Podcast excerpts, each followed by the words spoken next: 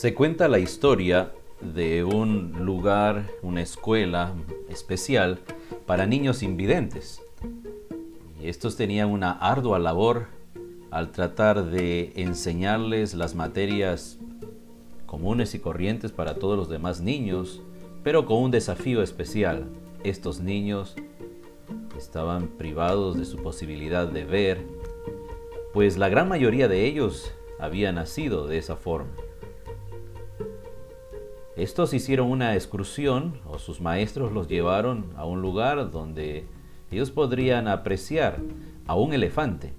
Les habían estado contando que era un elefante, pero creyeron los maestros que era mejor llevarlos de excursión y a cada uno de ellos se le permitió, al llegar al lugar eh, donde habían algunos elefantes, acercarse y tocarlos uno de ellos estuvo del lado de la cabeza, pudiendo tocar la oreja del elefante, el otro estuvo en la parte de adelante, otro por la parte del costado, de atrás. Así los niños rodearon a los diversos elefantes que estaban en este lugar. La excursión fue muy bonita, regresaron al centro de estudios y estando allí se les pidió a los niños contar su experiencia, eh, si ahora ya sabían uh, qué era un elefante y cómo podrían describirlo. Los niños de manera voluntaria quisieron expresar lo que ellos conocían ahora sobre un elefante. Uno de ellos dijo, un elefante es eh, algo medio redondo, casi circular, suave, eh, y parece una hoja, eh, y tiene un hueco eh, allí. Otro niño dijo, no, un elefante no es eso. Un elefante es un animal, pero que es largo, eh, es tan largo que parece la, manguera que está en el jardín, pero es más grueso y tiene dos orificios en la parte por donde sale el agua. El otro niño le interrumpió y le dijo, es más o menos como estás diciendo, pero una parte no está correcta. Sí, era algo largo, pero no tan grueso como la manguera o más grueso que la manguera, sino mucho menor. Y en la parte de la punta no había orificios, sino que había pelos. Un momento, un momento, dijo otro niño. Yo no sé si estamos hablando del mismo animal, pero a mí me parece que el elefante es algo redondo, grande como una pelota, pero mucho más grande que no pude ni abrazar, pero era muy grande. Naturalmente, cada uno de los niños estaba describiendo al elefante según la experiencia que habían tenido y debido a la limitación de su visión, ellos podían considerar al, elefante eh, un animal según la percepción que ellos habían captado. Naturalmente nosotros eh, podemos saber que un elefante no es solamente eh, lo que un niño describió, sino la descripción debe unirse y pues el elefante es todo lo que los niños describieron, sino que cada uno de ellos estuvo en diferente parte del animal y tuvo una experiencia distinta una percepción distinta del mismo animal. La definición o descripción que ellos hicieron no se contradice la una con la otra, sino por el contrario, se complementan. Cuando llegamos al momento como seres humanos de definir quién es Dios, se escucha diferentes definiciones de la persona de Dios. Y no necesariamente se contradicen estas definiciones, sino se complementan, sino que debido a la limitación humana que tenemos de conocer al Ser Supremo, eterno, infinito, Nuestra mente no abarca a conocer a Dios de una sola vez. Por eso es que necesitamos hablar siempre de Dios en sus determinados eh, y multifacéticas formas de aparecer eh, o de manifestarse a los seres humanos. Dios se manifiesta a través de su palabra, la Biblia, y se revela para los seres humanos a través de ella, y por medio de la palabra escrita podemos conocer quién es Dios. Es verdad que los seres humanos, algunos se identifican o les encanta describir una perfección de Dios, uno de los atributos divinos, eh, y es como que si la experiencia que este ser humano ha tenido en su vida eh, va muy de la mano, está relacionada la experiencia con eh, aquella ah, faceta de Dios y por lo tanto le atrae esta característica de él. Pero este ser humano no debe olvidar que su experiencia personal no define la totalidad de la persona de Dios, pues Dios tiene otras eh, formas de verlo, Dios tiene, eh, debe ser visto desde diferentes perspectivas y aún así, si juntamos la descripción entre todos nosotros, no alcanzaremos todavía a conocer al infinito Dios. Y precisamente de eso trata. Dios es el Ser Supremo al cual no podemos conocer como conocemos otras ramas del saber. Y ni aún si hablamos de las ramas del saber en nuestros tiempos, Ninguno de nosotros podría decir que conoce todo de todas las ramas del saber. Ni siquiera hay un profesional que pudiera conocer tan solo una materia, algo que es de su profesión, porque aún en su profesión hay diversidad de especialidades y cada vez el ser humano, los profesionales se van dando cuenta que los campos de estudio se amplían y cada vez se amplían y nuestra ignorancia es cada vez mayor. Necesitamos entre todos ir aprendiendo y compartiendo nuestro aprendizaje porque una sola persona no puede saber todo de todo. Y esto es solamente si nos referimos a una rama del saber, a un campo de la ciencia, de la tecnología, del arte o de la vida misma. Pues con mayor razón, el creador de todas estas cosas, que es Dios, no puede ser comprendido y no puede ser estudiado y conocido de una sola vez y desde un solo ángulo.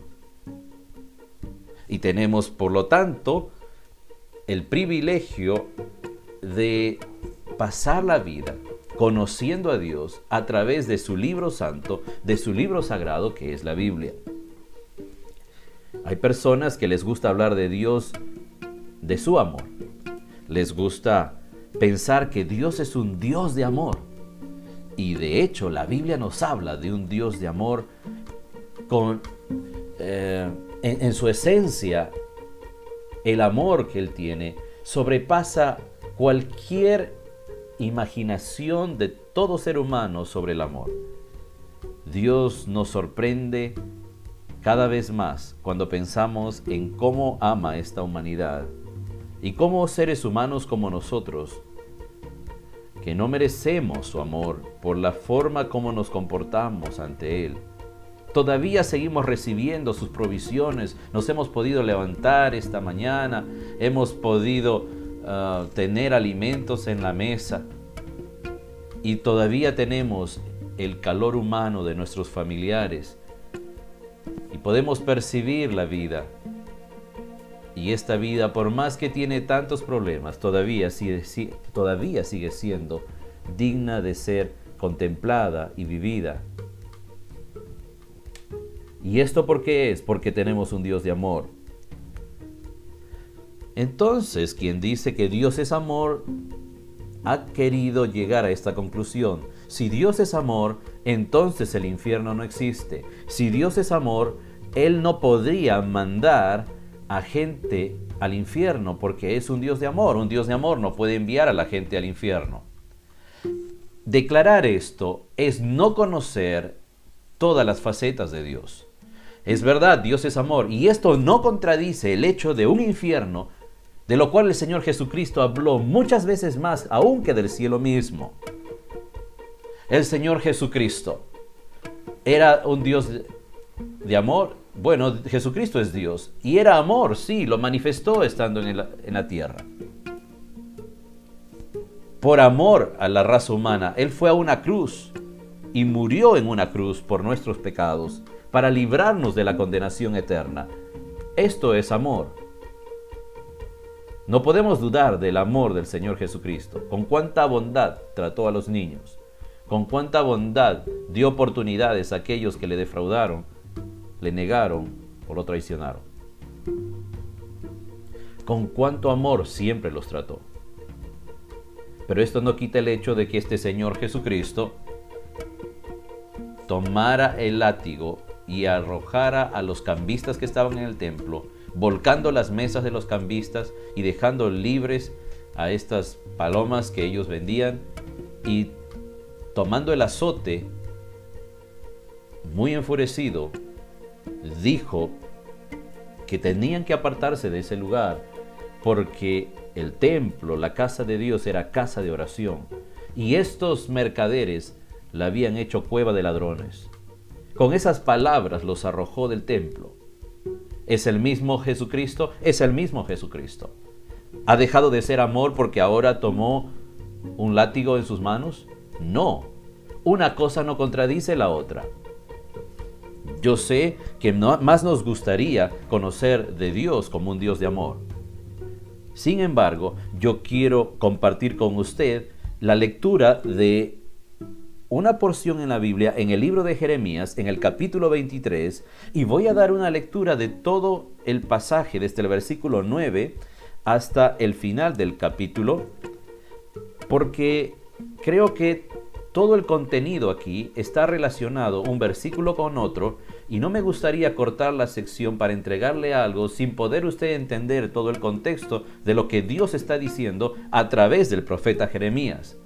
Y escuchando usted la lectura de este capítulo en la Biblia, yo creo que escuchando esta lectura, usted va a darse cuenta que Dios en este momento, a través del profeta Jeremías, a través de este texto bíblico, Él nos está dejando bien en claro que hay una faceta de Él que no nos gusta muchas veces comentar, pero este sigue siendo el mismo Dios creador del cielo y la tierra, que ama a este mundo y que por amor de tal manera amó a este mundo que envió a su Hijo Jesucristo, para que todo aquel que en él cree no se pierda, mas tenga vida eterna.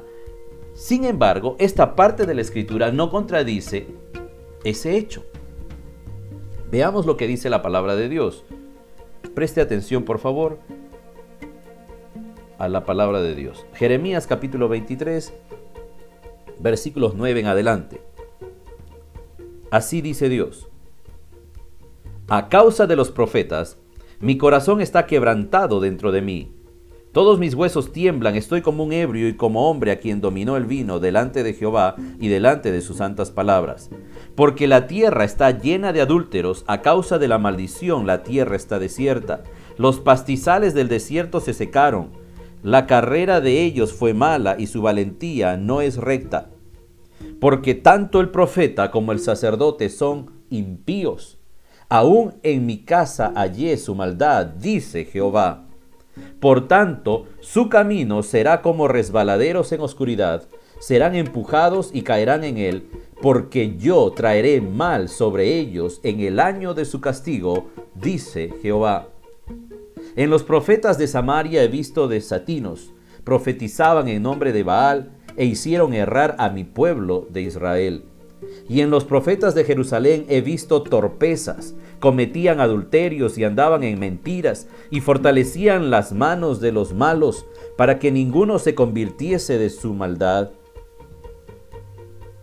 Me fueron todos ellos como Sodoma, y sus moradores como Gomorra. Por tanto, Así ha dicho Jehová de los ejércitos contra aquellos profetas. He aquí que yo les hago comer ajenjos y les haré beber agua de hiel, porque de los profetas de Jerusalén salió la hipocresía sobre toda la tierra.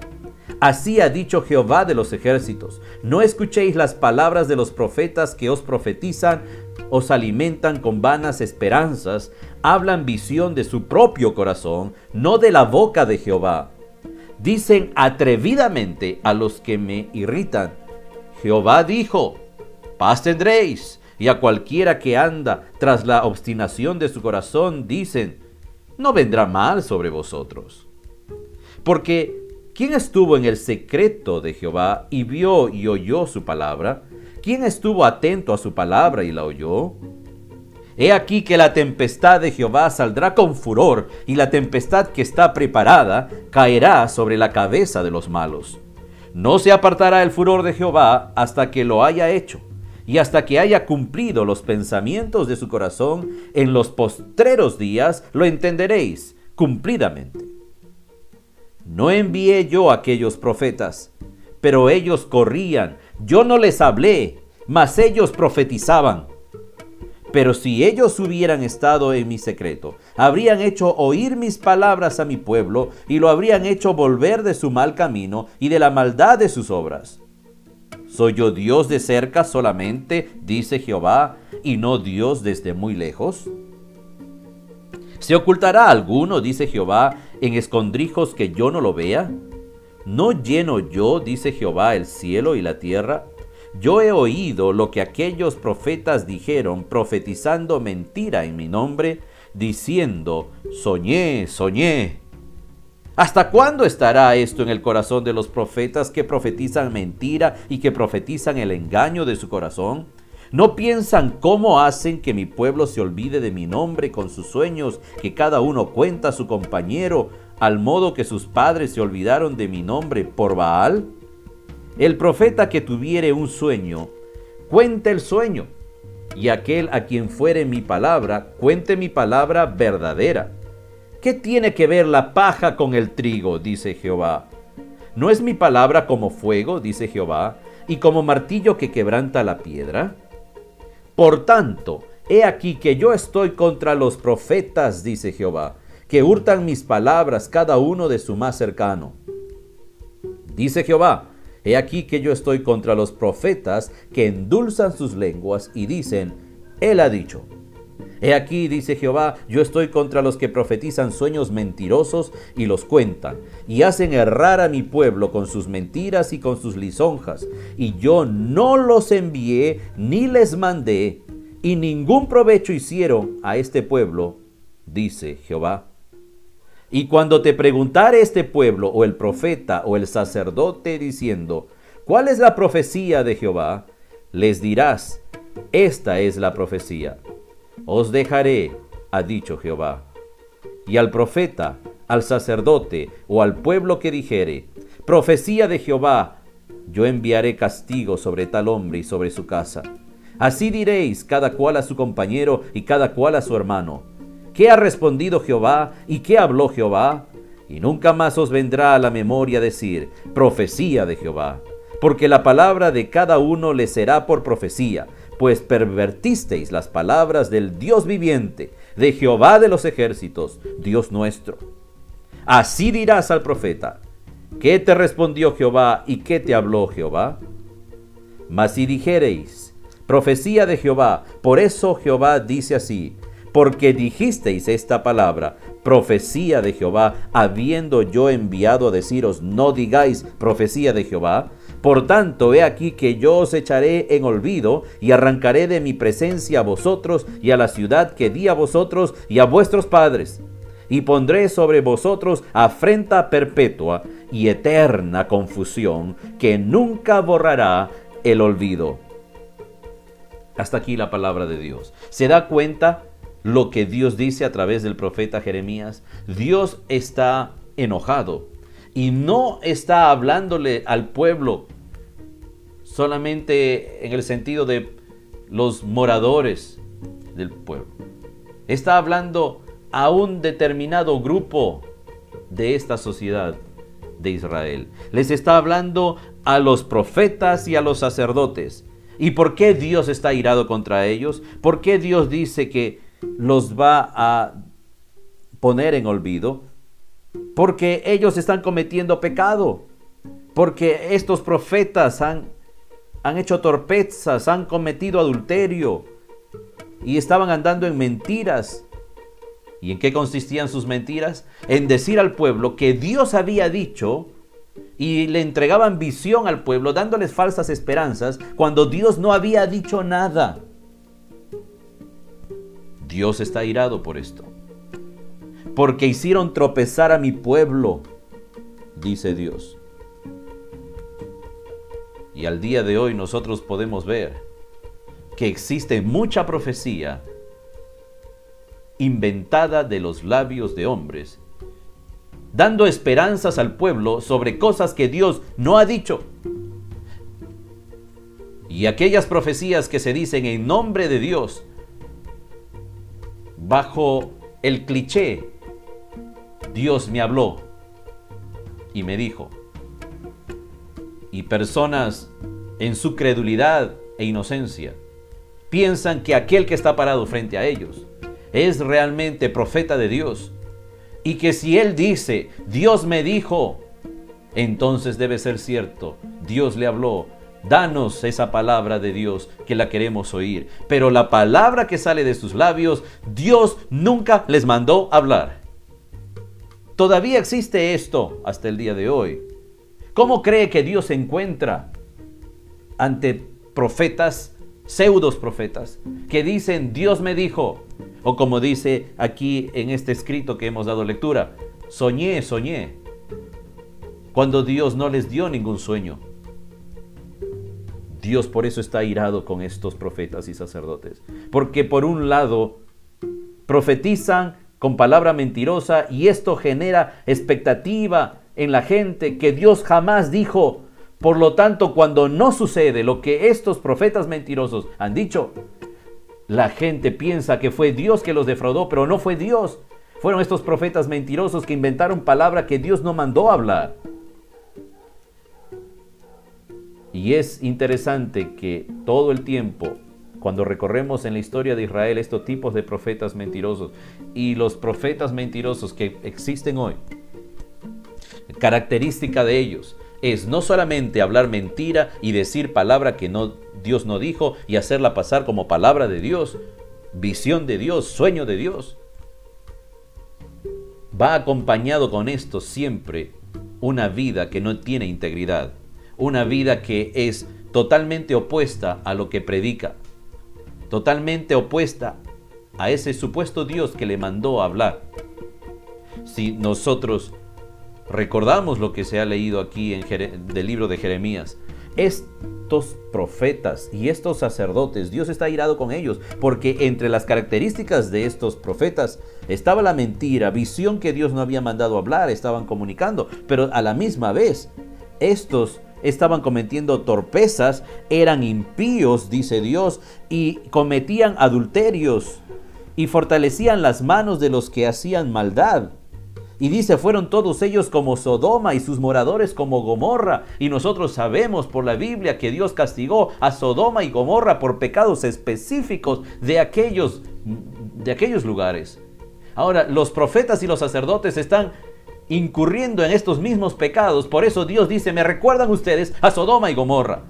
Ahora, ¿cuál fue, ¿cuál fue el fin de Sodoma y Gomorra? Dios está diciendo a estos profetas y sacerdotes, ustedes por un lado hablan palabra mentirosa, dicen visión, declaran visión al pueblo, que yo no les mandé a hablar, yo nunca les envié, yo nunca dije eso, y ustedes están diciendo que Dios dijo. Pero juntamente con eso, ustedes están viviendo en medio de sus adulterios, en medio de su perversión sexual, porque me recuerdan a Sodoma y Gomorra. Qué parecido lamentablemente, con la realidad de nuestros días.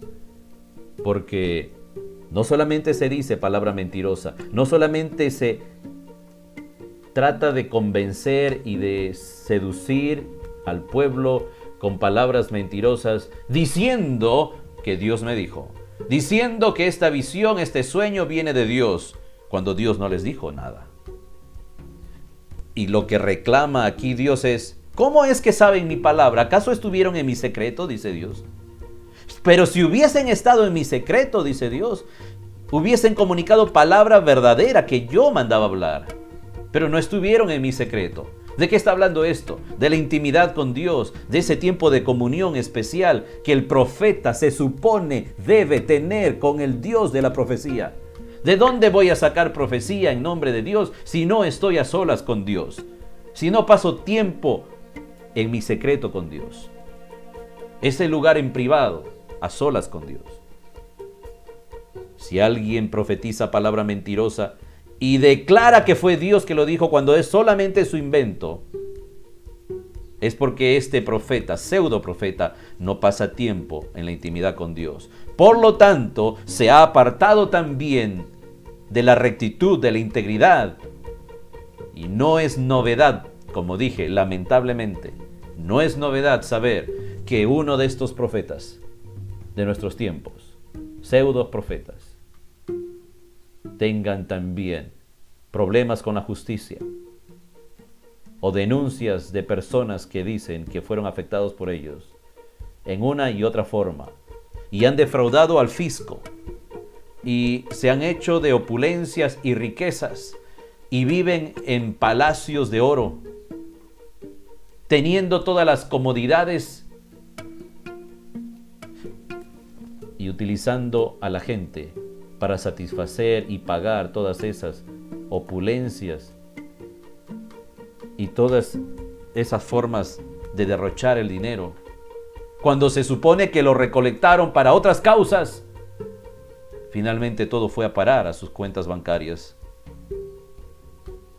Dios está irado contra esta actitud de aquel que dice ser profeta de Dios y no tiene integridad en las finanzas y no tiene integridad en su vida marital y no tiene integridad en lo que dice, habla algo y no lo cumple. No se puede confiar en esta persona, pues toda la integridad, todo su ser de este profeta o sacerdote está por los suelos y Dios está irado contra ellos. ¿De qué trata todo esto que le estoy compartiendo? Quizá usted está acostumbrado a que lleguemos a usted por medio de este tipo de reflexiones para traerle ánimo y consuelo y esperanza en medio de las circunstancias difíciles. Pero la palabra de Dios también tiene estas porciones y no podemos dejar de anunciar todo el consejo de Dios y ojo que en medio de todas estas circunstancias que vivimos en el mundo, podría haber, y está habiendo, claro que sí, profetas mentirosos. Quiero advertirle que no caiga en la mentira de Satanás, que utiliza a estos hombres que no hablan en nombre de Dios, que se aleje de ellos, que deje de mirar lo que ellos dicen en la televisión, que deje de creer esto. Dios no les mandó hablar nada. ¿Quiere usted profecía? ¿Quiere usted palabra de Dios? Tome una Biblia, abra la Biblia, lea la palabra de Dios de manera vehemente, con todo su corazón. Busque a Dios en secreto y Dios le responderá. Busque a Dios en secreto y Él le recompensará en público.